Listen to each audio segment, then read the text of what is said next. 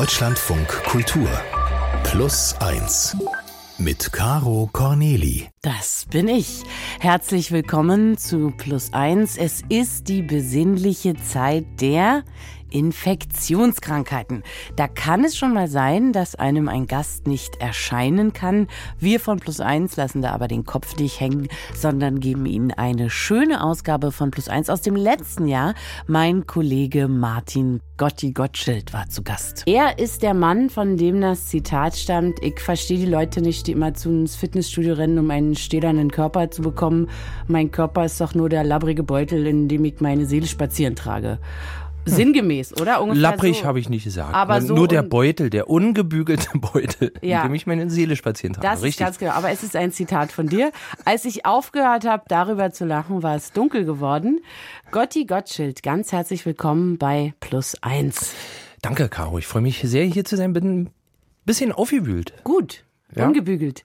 Du bist so eine Art äh, Phänomen, weil du hast äh, ganz verschiedene Sachen auf Bühnen, im Fernsehen und auch auf der großen Leinwand gemacht, die dein Publikum unabhängig voneinander sicher wahrgenommen hat. Mhm. Aber ich glaube, dass viele Leute nicht drauf kommen, dass das immer wieder derselbe Mann ist, über den man sich gerade freut. Also es ging los mit deiner Band Sofaplanet. 2001 hattet ihr einen Hit der immerhin zwölf Wochen in den deutschen Singlecharts war. Mhm. Höchster Platz war zehn. Mhm. Wie hieß der Hit nochmal? Liebficken war das. Richtig. Mhm. Ich, ich wollte, dass du es sagst. Dann warst du in einer international sehr erfolgreichen Kinoproduktion zu sehen. This Ain't California hieß der Streifen. Da habe ich sogar in Mexiko Fans von dir getroffen. Wirklich? Ja. Und was haben die gesagt auf Mexika äh, auf Spanisch? Die haben gesagt, dass ihnen der Film sehr gut gefallen hat. Okay. Und dann ähm, hast du seit vielen Jahren ständig wechselnde Programme mit deinem Partner Sven Phantom. Tiere ja. streicheln Menschen heißt euer Erfolgsprodukt. Ja. Und wir wollen bitte auch nicht unterschlagen, dass du den Deutschen Radiopreis gewonnen hast für eine ja heitere Corona-Durchhaltenummer. Und doch kennt dich keiner. Wie erklärst du dir das? Ja, das ist, ähm, das ist so, ein bisschen äh, mein Geheimnis. So ein bisschen wie bei, na, Superman wäre jetzt Quatsch, ein bisschen wie bei Batman, weißt du, man, nee, obwohl die kennt man beide. Ich weiß es nicht, ehrlich gesagt, Caro. Mhm. Ich glaube, es liegt daran, dass ich, äh, ja, damals, doch, ich weiß es. Damals mit Sofaplanet durfte ich ja schon mal reinschnuppern, wie es ist, ganz oben mit dabei zu sein. Werden wir und, gleich auch nochmal drüber sprechen, ähm, ja da Kompromisse einzugehen und da habe ich mich irgendwann dagegen entschieden, weil ich gemerkt habe, es ist so schön angenehm, so ein bisschen unterm Radar zu fliegen. Star unterm Radar ist deine Berufsbezeichnung. Star unterm Radar ist meine Berufsbezeichnung, ja. weil es gehen einem nicht so viele Leute auf den Sack und man kann durchgängig das machen, was man gerne möchte. Wir sind hier beim Deutschland von Kultur. Sagst du bitte auf die Nerven? Auf die Nerven auch. Gut. Gotti Gottschild ist heute mein Gast. Ich habe schon ein ja. paar Sachen aufgezählt, die du gemacht hast in deinem kurzen Leben. Bücher hast du auch geschrieben. Auch hier war es so, ich habe in der öffentlichen S-Bahn so laut gelacht über deine Geschichten, dass es mir danach zu gefährlich war, deine Bücher mit in die S-Bahn zu nehmen. Mhm. Äh, ich beziehe mich da auf ein Werk, das ist auch schon viele Jahre alt, Die Schwarte Mamba.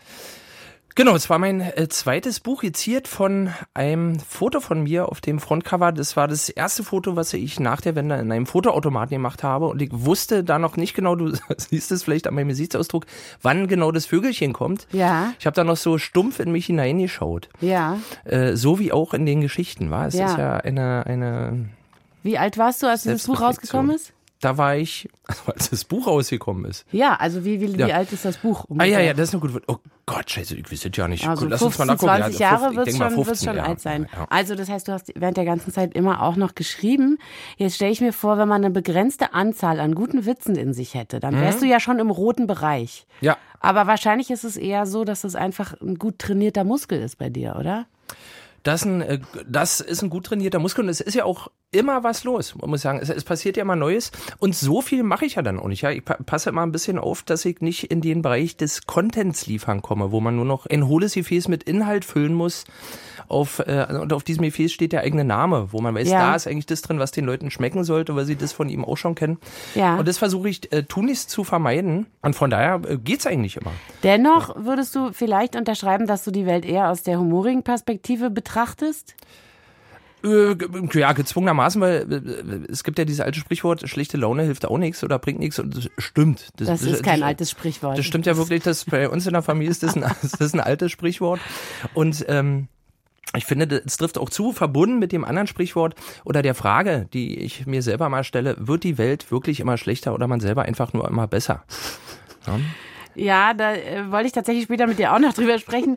Äh, liegt unter dieser Begabung vielleicht was Düsteres, eine Karriere als Schlüsselkind oder waren deine Eltern beide Lehrer oder bist du mal als Fasching als was ganz Bescheuertes von deiner Mutti verkleidet worden und hast versucht, das Beste draus zu machen? Nee, alles nicht. Also ich bin ein Einzelkind, das könnte sein, dass ich sehr viel Zeit mit mir selber hatte und äh, meinen Gedanken, aber äh, ich weiß auch nicht, ich finde sehr viel im Leben oft sehr langweilig und dadurch ja. denke ich mir im Kopf immer aus, wie es denn unterhaltsamer sein könnte. Ja. Und das ist eigentlich so ein, wie so eine, wie so ein Tier, was in so einem Trichter von so einem Ameisenlöwen gefangen ist, ja. was sich einfach nicht verschlucken lassen will von der Langeweile. Ja. Bist du äh, jemand, dem die Leute sagen, Gotti, sei doch bitte auch mal ernst? Nö, Nee, nee, nee, nee, er umgedreht. Also das ist leider so ein bisschen der Fluch, wenn man lustige Sachen macht. Das, das kennst du ja wahrscheinlich auch, dass man nach irgendwelchen Shows oder Veranstaltungen dann oft von angetrunkenen, super angeheiterten Leuten angesprochen wird, die äh, selber einen nach dem anderen rausfeuern und You're man kann a einfach nicht. Be funny. Ja, ja, genau, genau, genau, ja. genau. So, nee, äh, privat bin ich setze ich auch mal gern den einen oder anderen Witz, aber hauptsächlich bin ich natürlich konzentriert. Ja. Ich muss ja mein Leben auf auf die Reihe kriegen. Ja. Ha? Erzähl mal von dieser Zeit, in der du ein Popstar warst. Ich stelle mir das mhm. so vor, ein bisschen wie eine abgedrehte Achterbahnfahrt, wo man keine Zeit hat, die Landschaft zu betrachten, weil die so schnell vorbeigefahren wird. Dann ist alles in ein paar Minuten, 15 Minuten, wenn man Andy Warhols Berechnung hier zugrunde legt, vorbei und man kann wieder umgekämmt einkaufen gehen, ohne dass das am nächsten Tag in der Zeitung steht. War das so? Ja, so ein bisschen, also bin ja bei sowas sowieso mal so ein bisschen kritisch und sag mal, bei mir war die Luft relativ schnell raus, glaube ich, als wir bei The Dome aufgetreten sind und ich. Äh Kannst du mal für die Zuhörer, die das so, Beispiel nicht kennen oder nicht einordnen können, The Dome erklären? Das, das ist eine Veranstaltung, wo sich die Musiker nie verspielen, weil, weil alles Playback ist, mhm. zum Beispiel. Und ähm, es werden große, große Hits gespielt, ist aber auch so ein bisschen so eine zwiespältige Veranstaltung. Zum Beispiel, ähm, die Beginner sind damals da nicht aufgetreten, sie haben andere Leute hingeschickt, die maskiert für sie aufgetreten aufgetreten sind, weil es immer so ein bisschen peinlich ist und mit Ausverkauf zu tun hat. Und es gibt eine CD-Reihe, glaube ich, äh, The Dome, wo man mhm. dachte, so, so jeder Mensch mit Geschmack, so, da würde man sagen, bei Teil 5 ist Schluss, aber ich ja. glaube, The Dome, Teil 38. Ja. Und da sind wir aufgetreten und das fand ich damals noch sehr aufregend, weil ich das nur aus dem Fernsehen kannte, aber als ich dann Dieter Bohlen im Backstage äh, an der, auf der Bierbank hab sitzen sehen, wie er Kartoffelsuppe geschlurft hat, genauso wie ich, mhm. dachte ich, na, na, na, das ist ja alles nur Augenwäscherei. der Glanz geht ja hinten gar nicht weiter. Ja, mich würde interessieren, also du warst ein äh, ganz normaler Junge, du hast, wenn ich mich nicht täusche, in dieser Band die Bassgitarre. Genau gehalten bei The Dome, ansonsten auch gerne mal gespielt. ähm, du warst ein ganz normaler Junge und auf einmal äh, warst du jemand, der von allen Seiten äh, Aufmerksamkeit bekam und zwar in rasender Geschwindigkeit. Wie, wie hat sich das denn angefühlt? So viel Aufmerksamkeit war das gar nicht, ehrlich gesagt. Also so im normalen Alltag. Ich bin damals noch nicht viel öffentliche Verkehrsmittel gefahren, das muss ich sagen, sondern bin immer Auto gefahren und mhm. dann vor Ort, wo man war, wo die Leute natürlich wussten, dass man kommt, da war viel los. Das da war ich eher immer ein bisschen peinlich berührt und ich weiß noch, wie ich mein erstes Autogramm geschrieben habe. Ich dachte, oh Gott, das, ist, das sieht aus, als ob jemand Rasenbüschel zeichnet und wer will sowas haben? Ja, ja. Also seitdem ist auch meine Autogrammlust bei anderen Leuten komplett dahin. Ja. Weil ich äh, zumindest bei mir gemerkt habe, wie, wie wenig mir das bedeutet. Ja. Und dann war das ganz schnell vorbei. Also es, es, lässt sich so ganz gut nachlesen.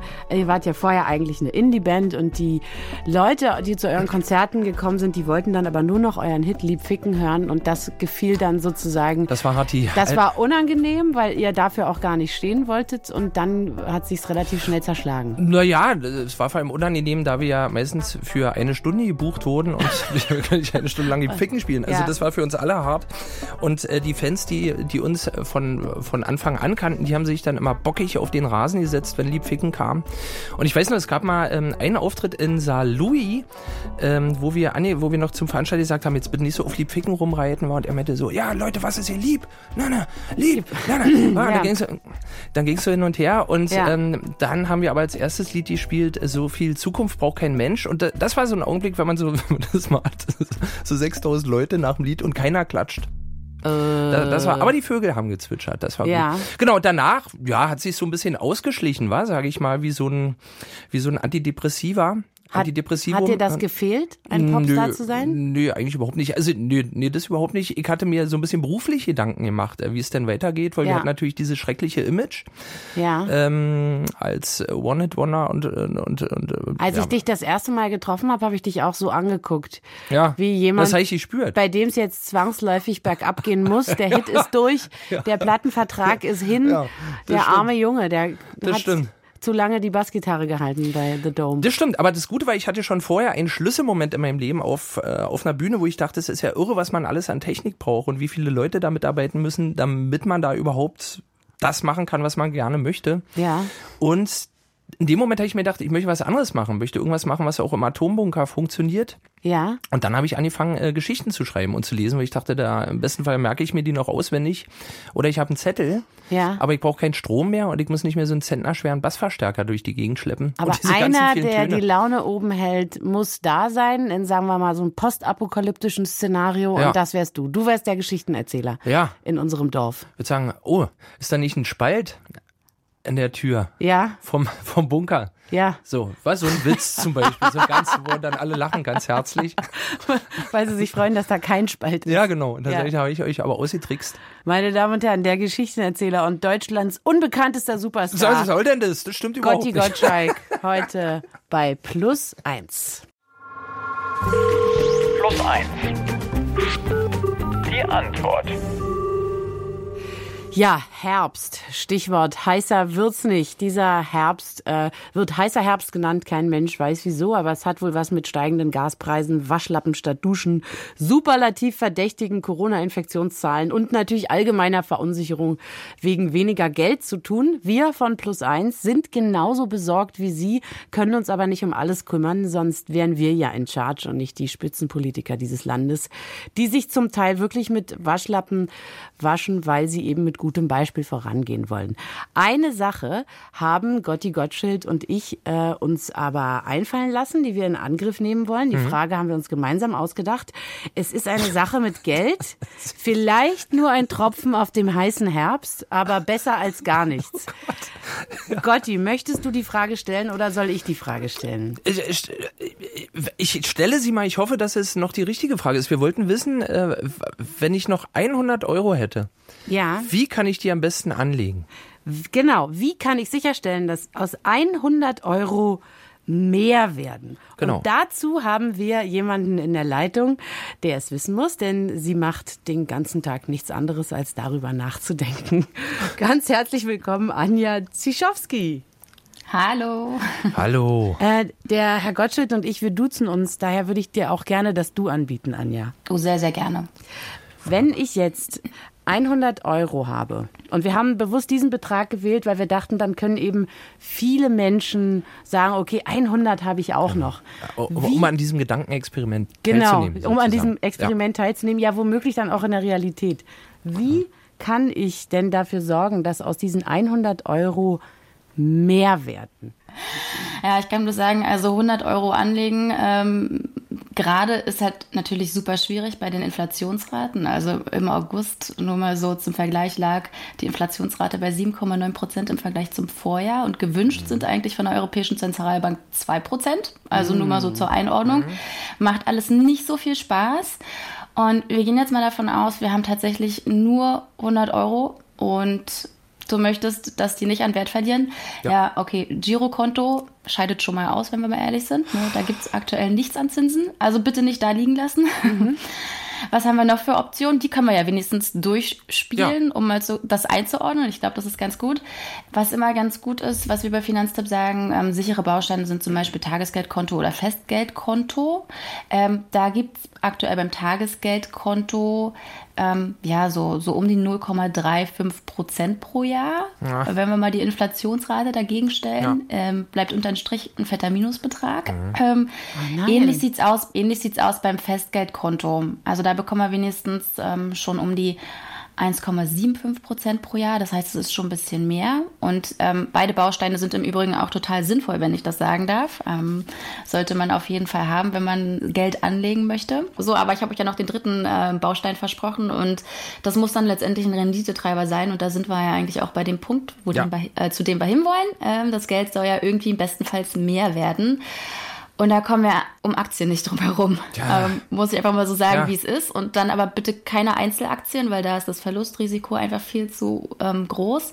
Es gibt noch eine andere Variante, die, die heißt ETFs. Ich weiß nicht, ob ihr davon schon mal gehört habt. Ja, ja. Das kann ich ja? mit der äh, Aktienindex abgebildet, glaube ich, war. Das ist sozusagen, als genau. ob man von, ja, genau, so einen Querschnitt äh, der, der Börse in klein hat. Ja, da bist du schon super informiert auf jeden Fall. So kann man das sagen. Ich ähm, nutze immer die Metapher, ähm, oder besser gesagt den Vergleich zu einem, zu einem großen Blumenstrauß sozusagen, weil du hast in diesem ETF eben keine Einzeltitel, sondern wirklich einen, einen bunten, riesengroßen Blumenstrauß bestehend aus ganz, ganz vielen ähm, Aktien.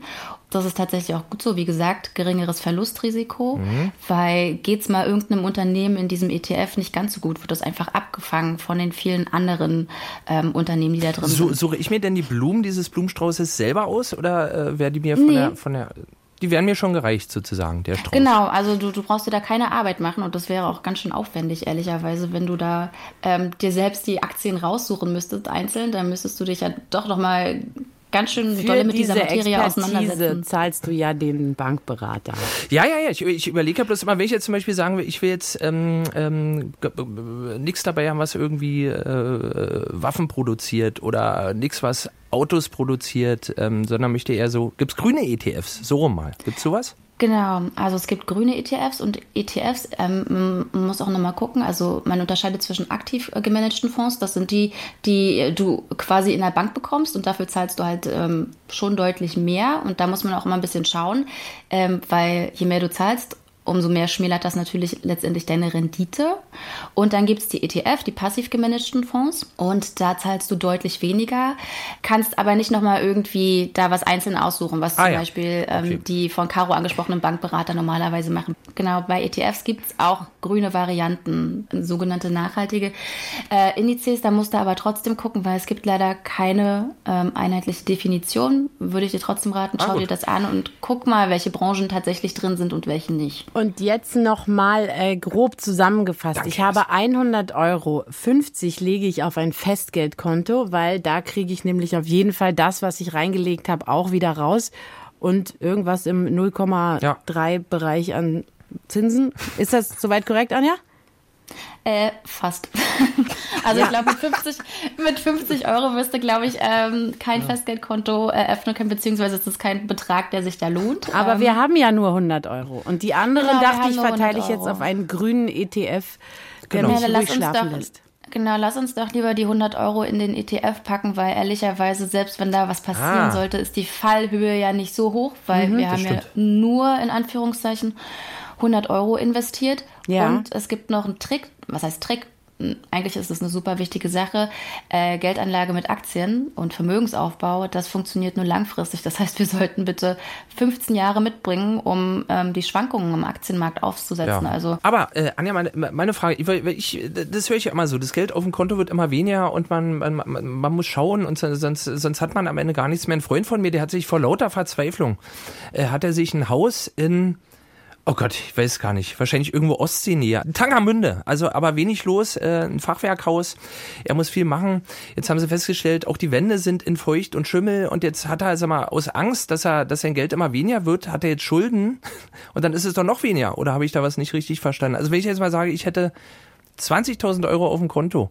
Und dann sind mhm. es, äh, wenn ich Rentner bin in 20 Jahren nur noch äh, 10.000 Euro, dann ist es doch immer noch mehr, als wenn ich gar nichts auf dem Konto hätte.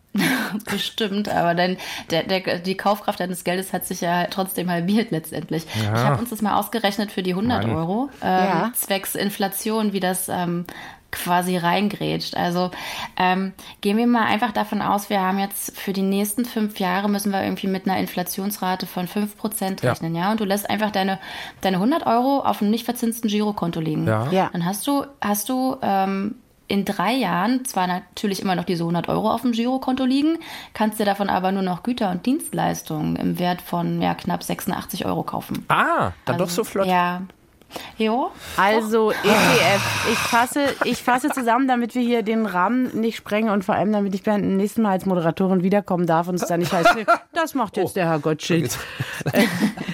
Ähm, ich fasse mal zusammen, wir nehmen unsere 100 Euro und legen sie in einen idealerweise grünen ETF, sagt man Fonds?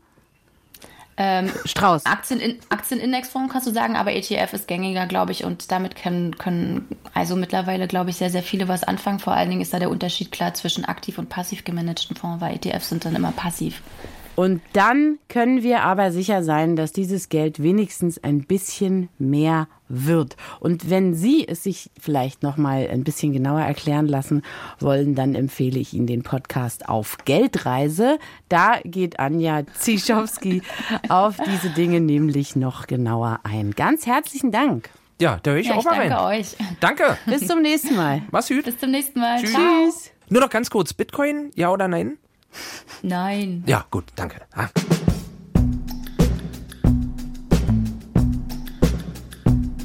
Gotti Gottschild ist mein Gast heute bei Plus Eins. Du fängst schon mal an zu kichern. Du bist Humorarbeiter. Das klingt jetzt ganz bewusst so ähnlich wie Sexarbeiter. Ja.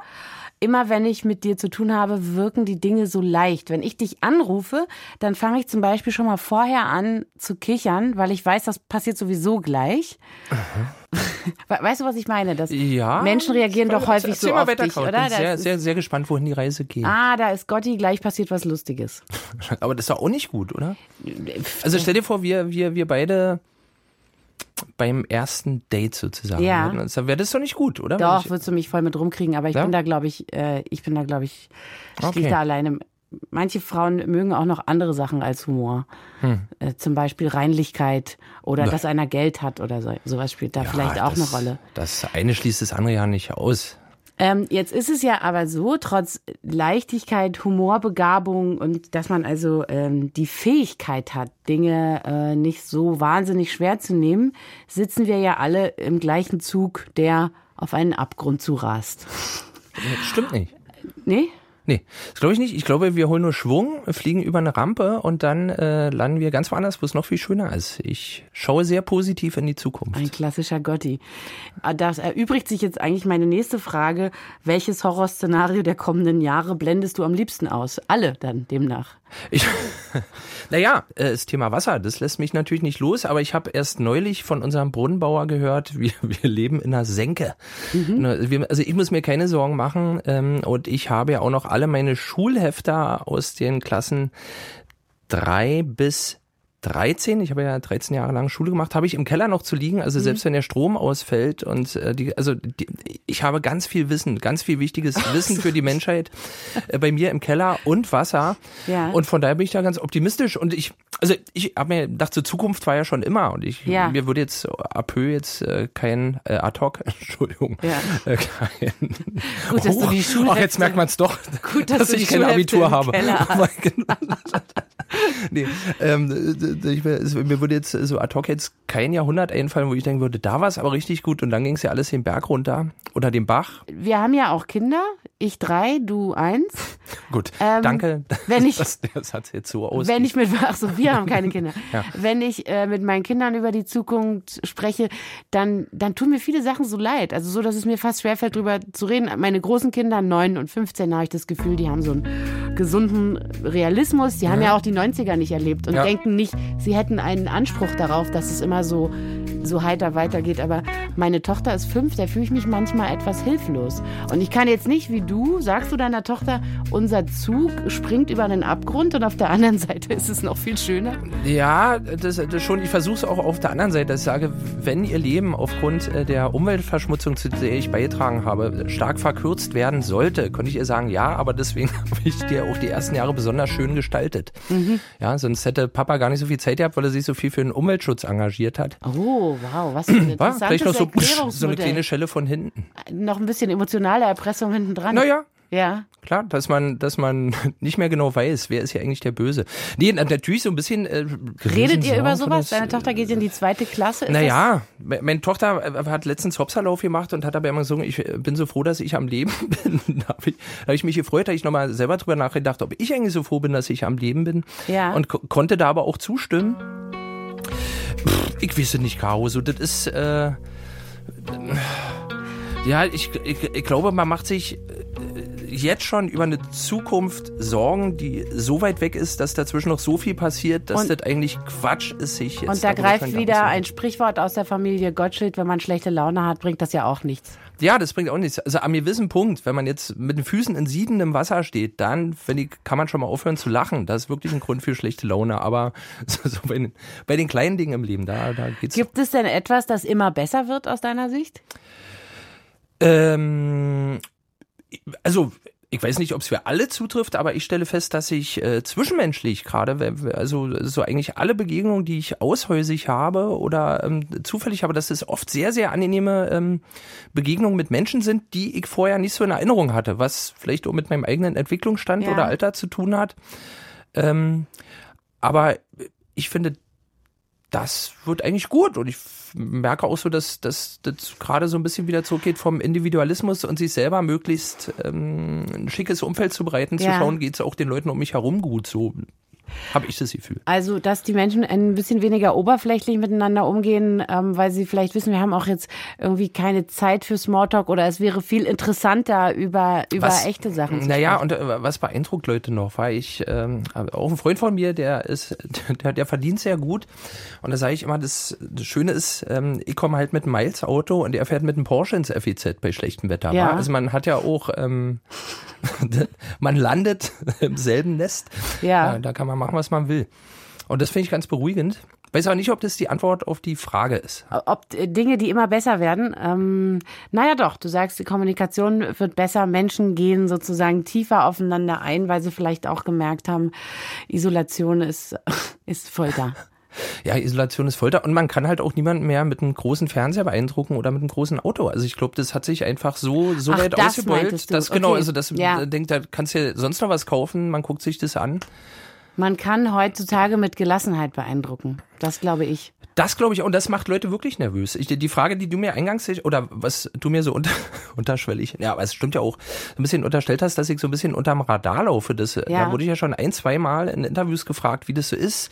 So als ob ich Na, ein froh, Ziel dass noch dich überhaupt jemand interviewt hat. das, nee, nee, vor allem, aber äh, als ob ich so ein Ziel noch nicht erreicht hätte, was ich seit Jahren habe. Wie gesagt, Ja. das Ziel habe ich ja nicht. Ich wollte eigentlich nie lesen. Äh, Ich hatte jetzt auch geht verstärktes Interesse an einer Karriere Musikgeschäft. Mhm. So sind halt Dinge, die passiert sind. Nicht so, dass sie mir zugeflogen sind, aber sie sind passiert, ohne dass ich mich jetzt darauf vorbereitet oder zielgerichtet darauf hingerannt wäre. Mhm. Und deswegen habe ich auch so ein gewisses Grundvertrauen ins Leben, weil ich denke, wenn man ähm, aufmerksam ist und Fragen stellt und zuhört, Ja. und ähm, sich auch mal ein paar Tipps von anderen Leuten annimmt, äh, dann geht's eigentlich immer gut voran. Bisher. Ein lupenreiner Optimist demnach. Ja. Ähm, ganz zum Schluss möchte ich noch ein Zitat von Homer Simpson anbringen. Homer Simpson, der als Philosoph in meinen Augen viel zu wenig Aufmerksamkeit bekommt. Das hat auch mit dem Thema Zukunft zu tun. Als Sie mir dieses Geld geborgt haben, haben Sie gesagt, ich müsse es erst in der Zukunft zurückbezahlen. Jetzt ist die Gegenwart. Doch, und, und der hat so recht. Gott schütze Homer Simpson, der Ja, auch immer stimmt. die richtigen Worte findet. Für alles. Mögen ihm nicht die letzten drei Haare auch noch ausfallen. Oder wie viel sind's? Du als Fan weißt es bestimmt. Zwei, glaube ich. Okay. Geschenke. Geschenk. Geschenke. Das Geschenk ist aus Kunstleder. Es ist etwa so groß wie ein kleines Brot. Und es hat die Form eines Herzens. Es ist eine Ledertasche zum Umhängen.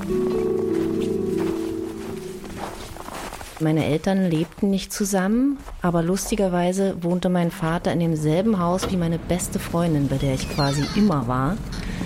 Und dort bin ich meinem Vater eigentlich fast nie begegnet, aber zu Geburtstagen. Und zu meinem siebten Geburtstag hat mein Vater mir eben diese schöne, herzförmige Kunstleder-Umhängetasche geschenkt, aber eben auch meiner Freundin. Er kam eben runter und hatte diese beiden Pakete, eingepackte Geschenke eben dabei. Ich weiß nicht mehr, wer von uns zuerst aufgemacht hat. Und es war total schön, diese Ledertasche. Sieht einfach super aus, 80er Jahre, voll schick. Und dann ging das andere Geschenk auf und dann war da dasselbe drin. Das war, das fiel, dieser Moment fiel in sich zusammen wie so ein Soufflé. Das macht er immer pfff. Es war so ein ganz kurzer Moment von Glück und dann war er weg. Und ich weiß, dass ich total traurig war und mich nicht so richtig freuen konnte, weil ich natürlich mir gewünscht hätte, mein Vater schenkt mir was ganz Besonderes.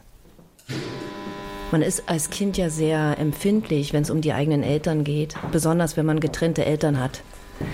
Ja, ich habe halt immer ein bisschen gehofft, dass er sein schlechtes Gewissen in Geschenken wieder gut macht, obwohl es nur was Materielles ist. Aber es ist eigentlich dann mehr als nur ein Ding. Es geht darum, dass der andere sich Gedanken um einen macht oder wenigstens mal kurz überlegt hat, was könnte denn meinem Kind Spaß machen. Ich kann mich zwar an die Tasche erinnern, weil ich die wirklich schön fand, aber ich konnte sie nicht lieb gewinnen. Und deswegen ist die Tasche quasi in irgendeiner Ecke gelandet.